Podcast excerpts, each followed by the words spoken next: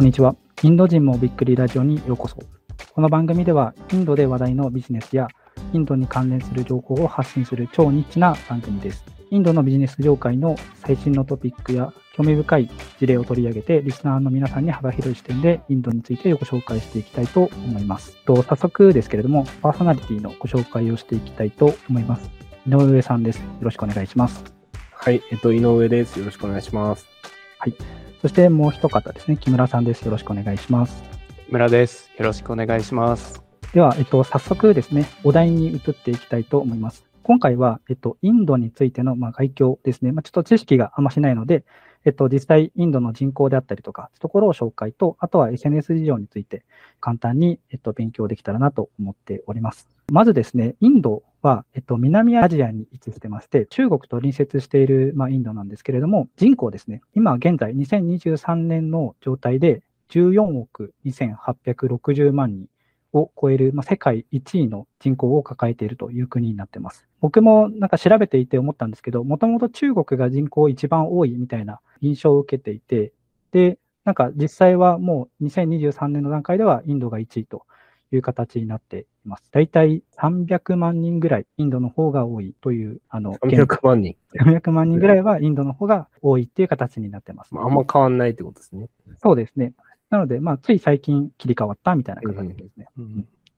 で、一応、まあ、日本のまあ10倍以上の人口になってるんですけれども、総人口の年齢における中央値が一応データとして出てまして、インドに関しては29.1歳っていうふうに、まあ、若いんですけど、例えば日本とかだと48.4歳で、割と上の方の世代が中央値になっているところを見ると、まあ、やっぱりちょっと、まあ、先進国が直面している少子高齢化の傾向が、まあ、日本とかだとよく見られていて、インドとかだと、まあ、今から来る市場だろうというところが、やっぱりあのビジネス会話でもいら言われているところになるかなと思いますね。中央値が29ってことは、高齢な方が結構少ないというか、普通に平均寿命とかもめっちゃ短いって感じなんですかね。そうですね。ちょっとすみません。平均寿命とかは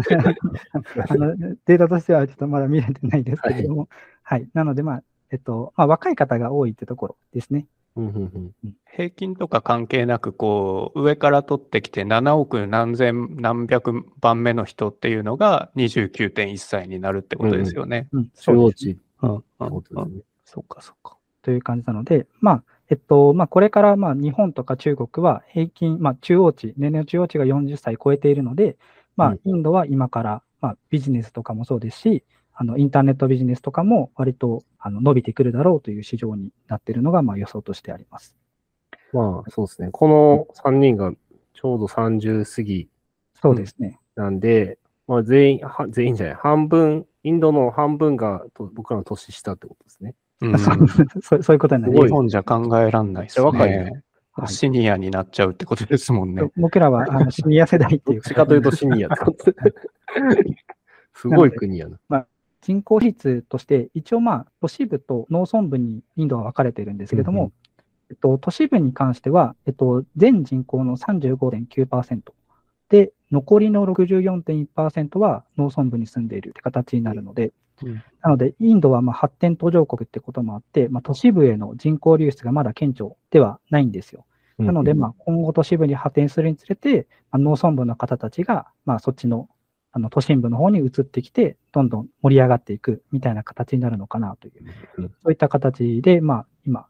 あの日本だけじゃなくて世界でも結構注目を浴びているのがインドという形ですね。次にですね、まあ、早速、まあ、インターネット市場どうなってんの？みたいなところも一応、まあ、調べてきたんですけれども、うんうん一応、えっと、日本のあのモバイル端末の普及率が一応90%超えになっていて、まあ、ほとんどの方がインターネットを使ってますと。インドはモバイル端末のユーザー数が11.4億人ですね。11.4億人。はい。で、11.4億人足してまして、人口の約81%が何かしらの端末を持っているとうんいう状況になっていて、そのうちインターネットを利用している方が6億5800万人がインターネットを使ってますよということなので、えっと、一応まあ国民の2人に1人はインターネットを利用している。うん。逆に、インターネット利用せずにモバイル端末持ってる人もおるってことそうでなんですすね。逆に言うと、うんそう、半分の方がモバイル端末持ってるのに、ちょっとインターネットを使っていないという、何にしてるんですかうんね。不思議な状態ができてるみたいです、ね。えはい。なので、まあ、あの、まあ、いわゆるそのコロナの状況で、まあ、人となかなか接触できないよね、みたいな話から、まあ、端末は一応皆さん買ったのは買ったんですけど、使い方がわからないみたいな方が多いっていう。あ、そうなんですね。うん。え、じゃあコロナ前まではそこまで差はなかったんですかね。そうですね。えっと、コロナ前だと、そもそもインターネットを利用している方がかなり少なかったので、あのへー、これのまだ半分ぐらいとか、あ、そうなんや。すごいな、コロナ。人数ですね。ええなので、ここも本当に3、4年ぐらいで、まあ、一気に、まあ、端末をも持った方と、あとはまあインターネットの、まあ、普及したのがかなり大きいかなという感じですね。えちなみにですね、あの一応まあいろいろ調べてたところ、インターネットのあの利用平均時間みたいなものがちょっとありまして、あのまあ、インドだと1日だいたいまあ7時間19分ぐらいインターネットを利用していると、まあ、使っている方の中で7時間19分はまあ平均で使っていると。えっと、基本的にはモバイル端末から利用しているのが91%なので、まあ、スマホで何かしら、例えば YouTube だったりとか SNS を利用している方が多いといった印象になりますね。ちなみになんですけれども、えっと、例えばまあ木村さんとかだと、まあうん、普段 SNS とか、まあ、インターネットを利用している時間、体感でいいんですけど、どれぐらい使ってますかね？いや、全然自覚ないんですけど、いや、2時間ぐらいじゃないかって思ってます。うん仕事合わせるとだいぶ伸びますけど、ああ、そうですよね。プライベートだと平、あ、でも平日ですね。平日そんなもんかなっていう気持ちですけどね。ど一応、まあ、日本の平均利用時間が2時間半っていうふうに出てるので、ううんん。うん。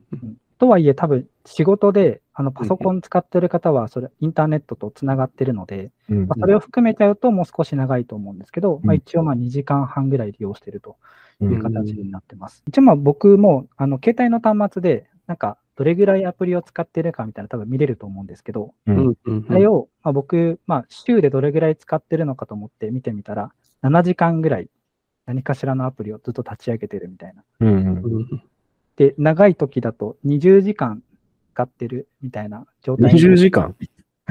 はい、な寝てない時はずっと、なんか携帯がずっと動いてるみたいな。あ、1日でですか？え？僕は、え、え1日ですね。やば。睡眠短すぎ。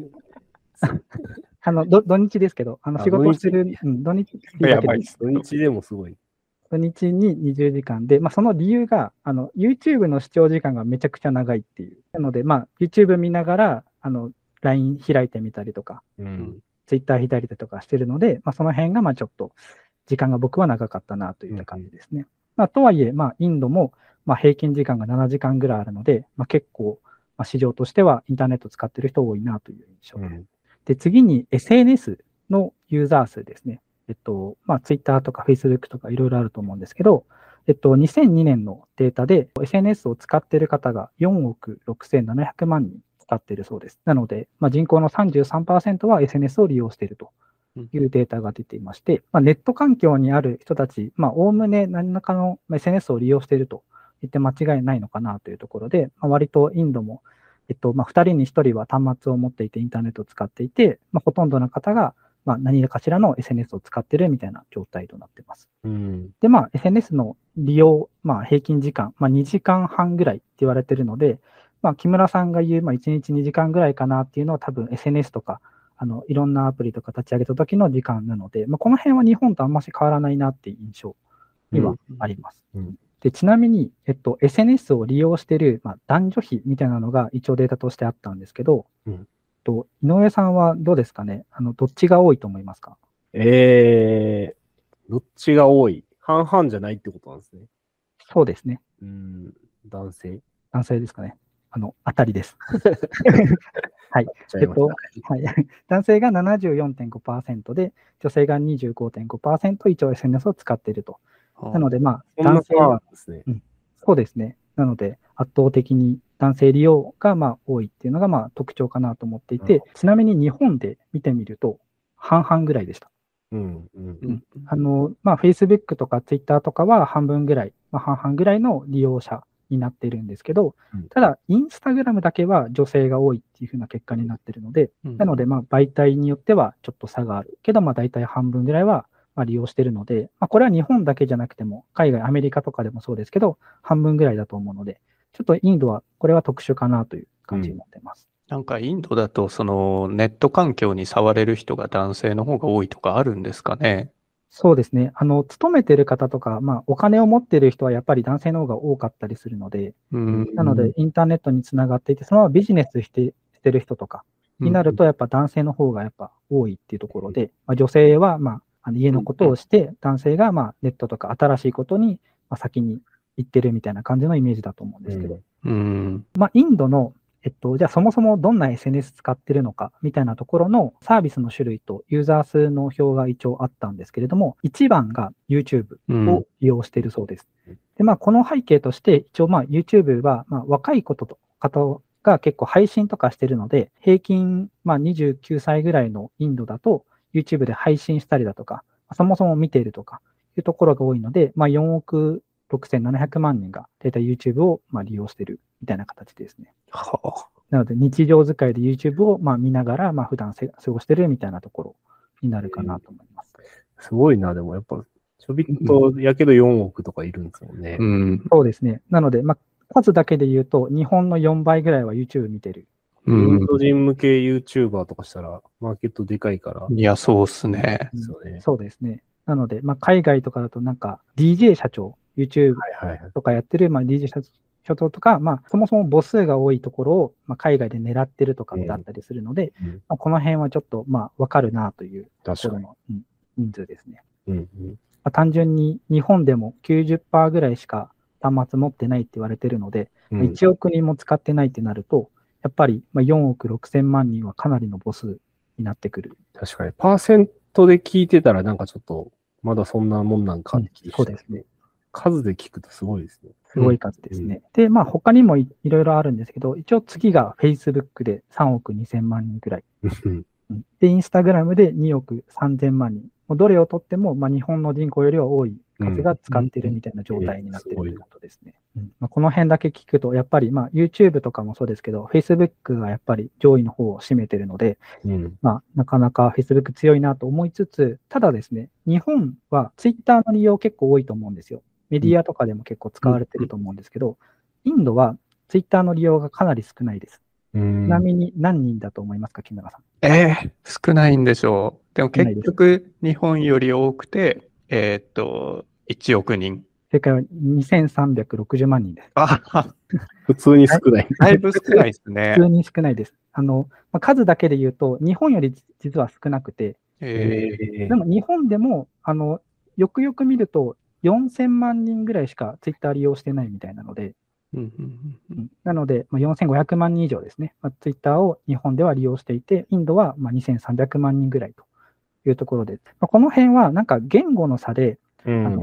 うん。ヒンディー語とか、なんかそもそも英語とかの圏内とかじゃなかったりするので、そもそも見てもわからないとかいうところがあって、ツイッターはなかなか伸びにくいんじゃないかなという。文字にするとちょっと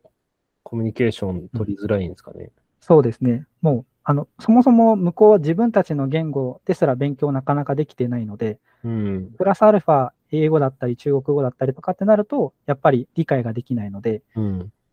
なのでそういったところでツイッターは文字ばっかりのツールなので、なかなか難しいといったうん印象になってます。YouTube は映像だからそうですね。YouTube は映像で、Instagram は画像ですし、うんうん。Facebook もまあ動画とかもリール動画で上がってきたりとかするので、まあ見やすいのかなといううん。感じですね。で、次に、あの、コミュニケーションサービスですね。まあ、日本で言うと LINE になるんですけれども、えっと、インドだと、実は LINE が使えなくてですね、別のツールを使ってます。それが、えっと、WhatsApp って言われるうんサービスなんですけど、木村さんご存知ですかね？名前だけって感じですね。名前だけ知ってますかね？はい。井上さんはどうですかね？え、なんか、Facebook が買収とかしてませんでしたっけ？あそうですね。一応、その Facebook と、まあ、メッセンジャーみたいな感じの使い方ができるようなツールになってるんですけど、一応まあ簡単にご説明すると、えっと、アメリカ初の、まあ、シンプルなメッセンジャーアプリになります。で、まあ、基本的には LINE と同じような使い方になるんですけれども、あのメッセージのやり取りと、まあ、通話ができますよっていうのが、まあ、基本装備になっていて、で、LINE との違いは、友達申請みたいなのがそもそも存在してないんですね。じゃあ、どうやってつながるのかっていうと、あの、連絡先、携帯の端末に連絡先が登録してあると、そのまま連絡ができる。アプリと連携して使えるようになるみたいなツールなので、アプリを普及するよりは、もとそもそも連絡ツールとして電話帳に入っているものから連絡が取れるっていうものが割と市場伸びているので、81%の方がインドの中では使われているみたいな感じですね。なので、うん日本でいう、日本は LINE が90%以上の方、92%の方が LINE 利用しているので、まあ、それに匹敵するような形で、まあ、メジャーなサービスっていう形になってます。で、他にも、あの、日本と同じですね。最近若い子がインスタグラムで連絡取ってるとか結構聞くと思うんですけど、これ実際にインドでも起きていて、インドもインスタグラムで連絡取っている方が、まあ、76%いるので、なので、インスタグラムの、例えば画像でこの人おしゃれだなと思った人にコンタクト取ったりとかうんが結構多いそうです。あの、WhatsApp の方は LINE と同じで、すでに友達だった人に連絡を取るんですけどうん、インスタグラムに関しては全くの、まあ、友達じゃない人、まあ、接触をするためのツールとして、まあ、インドでも使われているというところで、まあ、その辺は日本とあまり変わらないのかなという印象にはなりますね。一応、まあ、本日はちょっと長くなりましたけど、この辺になるんですけれども、えっと、一応、まあ、今回、インドのまあ概要といったところでいろいろ説明しましたが、えっと、井上さん、どうですかね？インドについてもう少し知りたいと。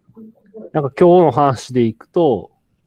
デバイス持ってんのにネット使ってない人何してるんやろ？みたいなのが気になりました。なんか、どういう気持ちで、てかもう普通に何使ってんねやろうっていうのとか、その辺ちょっともうちょっと調べてみようかなとかちょっと思いました。そうですね面。白かったです。ありがとうございます。木村さんいかがですかね？僕はなんか全部スケールでかいなっていうのがすごいびっくりしました。全部日本の総人口より多いぐらいのうん話がボンボン出てきて、うんインドでは多少ニッチなものでもなんか何でも日本よりスケールでかくなるんやなって思いました。しかもね、それがまだどんどん伸びていってるというか、うん。出ていってるのもすごいですよね。うん。そうですね。うん。なので、まあ、日本で昔流行ったものとか、そのままインドに持ってったら、なんかそのまま流行りそうだなってちょっと見てて思ったので、うん。うん。うんなので、まあ、母数が多い分、そのまま攻めれそうみたいなのが、うんちょっと人口だけでもちょっと思ったので、まあその辺もちょっと今後ももう少し深掘りできたらなと思います。ありがとうございます。ということでですね、まあ、今回は以上となります。インド人もびっくりラジオでした。ありがとうございます。ありありがとうございましたありがとう。ございました。がとうございます。